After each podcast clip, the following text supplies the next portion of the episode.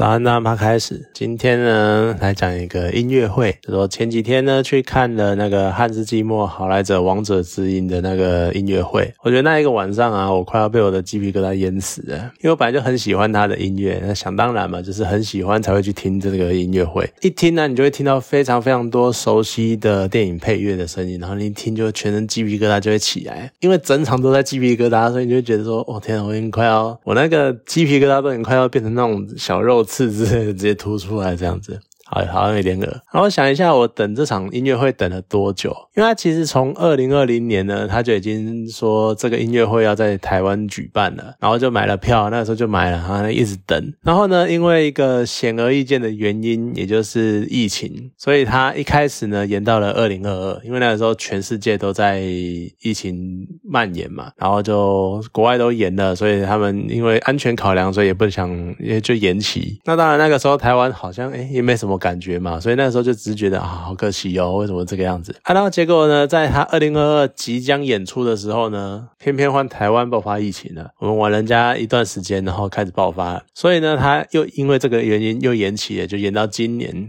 所以我中年在等了三年之后，听到了这场史诗的音乐盛宴。可是说到认识汉斯季默这个当代知名的作曲家，对我来说，应该是在二十年前的《神鬼奇航》《轨道船魔兽》开始。那以前。看电影其实不太会注意，特别注意配乐啦，或者说我可能会看到一些电影，然后觉得诶这些背景主题非常的印象深刻，然后可能就只是这个样子。就像譬如说《星际大战》啊，或者是像那个什么呃不可能任务啊之类那个烧仙音等等。可是汉斯季默他应该是我第一个会注意到诶是这个作曲者的，那他可能也是至今唯一一个会让我特别注意到诶 今天这部电影是他配乐，那我可。可能会因为这部电影他配乐，然后就觉得这部电影好像可以看一下的那种感觉。他可能是唯一一个这样的作曲家。那这个时候就要说一下对不起了，就是像那个什么严尼奥·莫利克奈啊。他演的，他配乐了一部叫《新天堂乐园》，是我非常非常喜欢的电影。那他也是一个蛮有名的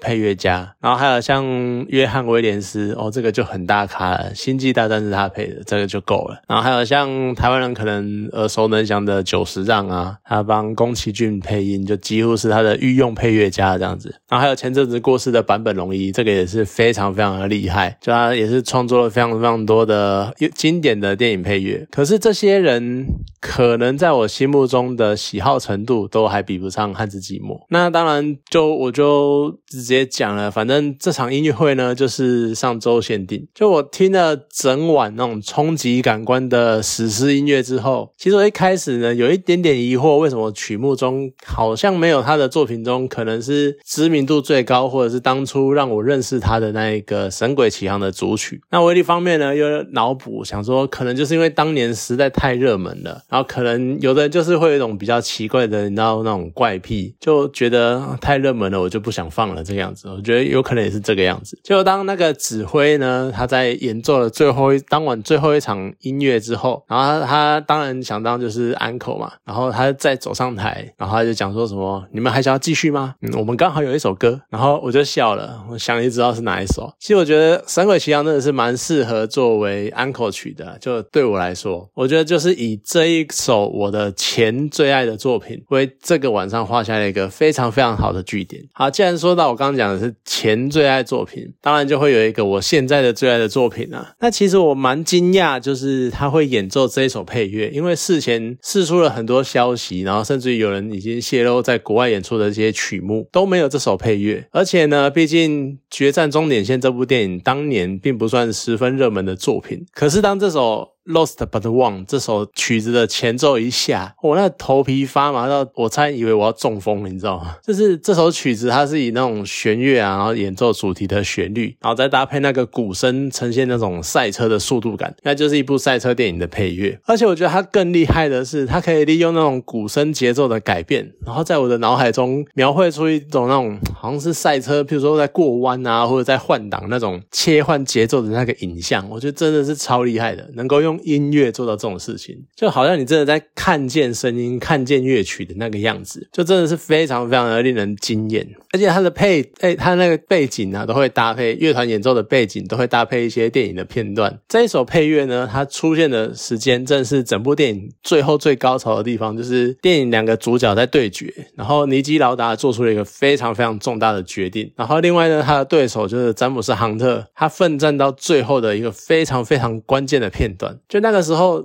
整个背景画面在那边飙速，然后我人在现场那边飙泪这样子，我觉得能够听到这首曲子的。现场演奏版我已经不枉此夜，就当那个晚上我直接走都不会觉得遗憾。不过当然还是我把它听完了。可是如果你说到汉斯季默的话，除了《神鬼奇航》，我觉得最为人所知的大概就是他跟诺兰这位名导演合作的一系列作品了。就想当然，他的音乐会开场会用《黑暗骑士》来当开场的曲子真的是一点都不意外。那结尾呢，又搭配了全面启动的片尾曲，那个唱那个音乐一下，你就看到好。像那一段就是他们在搭上飞机，然后整个事件结束了，然后诺兰，然后。他们在飞机一个一个醒来，然后到最后，最后，最后就是里奥纳多走向了他的孩子，然后最后看到陀螺在桌上转，就是最经典、最悬念的那一幕，就是那一段配乐。其实这首曲子它并没有特别的吸引我，可是它结合了电吉他跟这种还有那个古典乐，它是一种古今融合的那种曲风，其实也是汉斯季默算是蛮经典的特殊风格之一。它有趣的呢，就是在整个乐团在演奏的时候。其实是后面有两个那个，后面有一群合唱团，然后前面呢是交响乐团，然后他们环绕一个算现代的那种 band 那种电音乐团一起合奏。然后有趣的是，那个合唱团跟交响乐团其实都是台北的，我不知道什么交响乐团，这这是我比较惭愧的地方，我不好意思，我忘了他们的名字叫什么，可能是台湾本土的乐团去参与演出。那中间的那个所谓比较现代的，或者比较。多独奏的呢，还有一些像那种乐曲啊，都会有一些特别的，像是 fit 谁谁谁那种独奏的乐手。这些人呢，都是曾经跟汉斯季默合作过这些电影配乐的乐手，像是他有那个《神鬼战士》的演唱者，然后还有陪他一起陪汉斯季默一起创作那个《狮子王》的那一位乐手，然后还有《功夫熊猫》的配乐，呃，一起搭配的那个合作的乐手。那当然，汉斯季默呢，他因为跟诺兰合合作，所以其实他在很多很多观众的心中都留下一个印象，叫做汉斯季默的音乐呢，就像演奏者在钢琴上睡着了的那种印象，就好像是那种很悠长、很低沉的那种单音，或是简单的和弦，咚，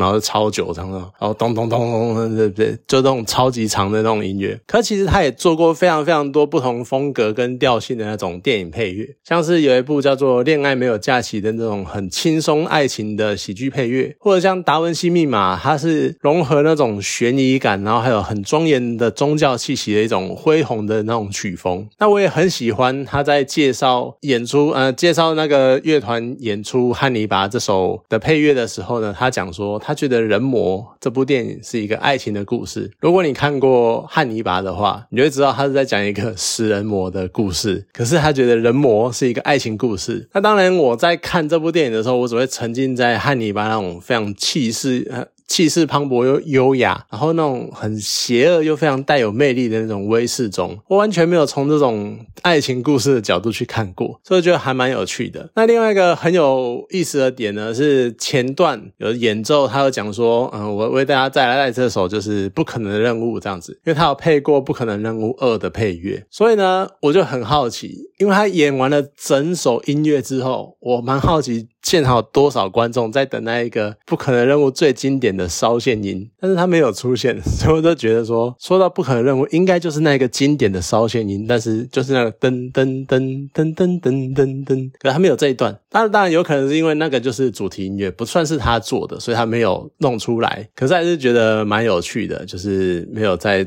出现这一段这样子。那音乐的下半场呢，其实呈现的就是完全不一样的汉斯季默这个人，就他有一系列的动画。画的配乐作品，像《马达加斯加》啊，或是《功夫熊猫》啊，然后还有他第一次拿到奥斯卡金像奖的《狮子王》，像那一首就是《Remember》，他最后呢就是那个人声的合唱，就也他让我就是忍不住跟着唱，因为真的很经典，就是从一个就辛巴他结束了，然后回想起老爸，然后到最后登上皇座的那个，然后让众民仰仰戴他、爱戴他的那个画面，我觉得其实要是做到真的能够全场大合唱的话，我那一定是超级棒的场景。可是应该也是蛮难的啦，毕竟虽然说是种非常的经典，但是那毕竟是非洲非洲语，我相信不会有多少人真的疯到还会跟着一起在那边哼那一段这样子。可我觉得他在这一段的解说也是。觉得让人家觉得蛮好笑的，就是他讲说，很多人都问他说，你应该做一些更史诗啊、更经典、更磅礴的音电电影配乐，那你为什么要做动画配乐？然后汉斯季默就会讲说，我都是为了孩子。但是实际上呢，汉斯季默说他才是孩子，就他觉得就是很有趣，然后做这些很好玩啊，为什么不能做？你看他就是一个谱出一首首磅礴史诗音乐的作曲家，可他同时也是一个童心未泯的创作者。他做这些动画音乐只是觉得好玩有趣，然后所以就做了这些这种。这种电影配动画的配乐，就汉斯季默他创作的电影配乐太多太多了，就不只是音乐会上很多曲子我都没有提到，像我刚刚就讲《神鬼战士》嘛，然后还有什么《达文西密码》啊之类之类的，我没有特别提，还有更多更多是他没有被他收金，啊把收编，然后改编进来的那些表演中的那种遗珠，像去年的《沙丘》，就也是一个蛮很很经典的配乐，可是也没有特别被收进来，就也许。过几年。他可能会出个《王者之音 Part Two》之类的，那你可能就可以再纳入一些很经典的创作。可其他以他那种创作的能量跟数量来说，或许到时候听众又只会更有这种啊啊，这首怎么没有放进来？那首怎么没有放进来？这种感觉，我觉得永远追不完的。可我觉得就算是这样，他如果出了 Part Two，应该又是另一场值回票价的演出。就不知道当时到那个时候，我会不会有更新的最爱作品之类的。好，这场音乐会真的是非常的值得。那当然，你现在可能也买不到票了。你只能去国外看，或者等他下一次再来台演出。只是我觉得真的是非常值得去看的，尤其是电影配乐时常在电影中并不为人所特别注意。可其实很多时候，电影配乐它能够为整个电影增添很多风格风味，甚至于让电影变得更完整，然后带起你的情绪。所以其实电影配乐还是非常非常重要的。好，啦今天这个演唱呃音乐会呢，就讲到这边。好，谢谢大家。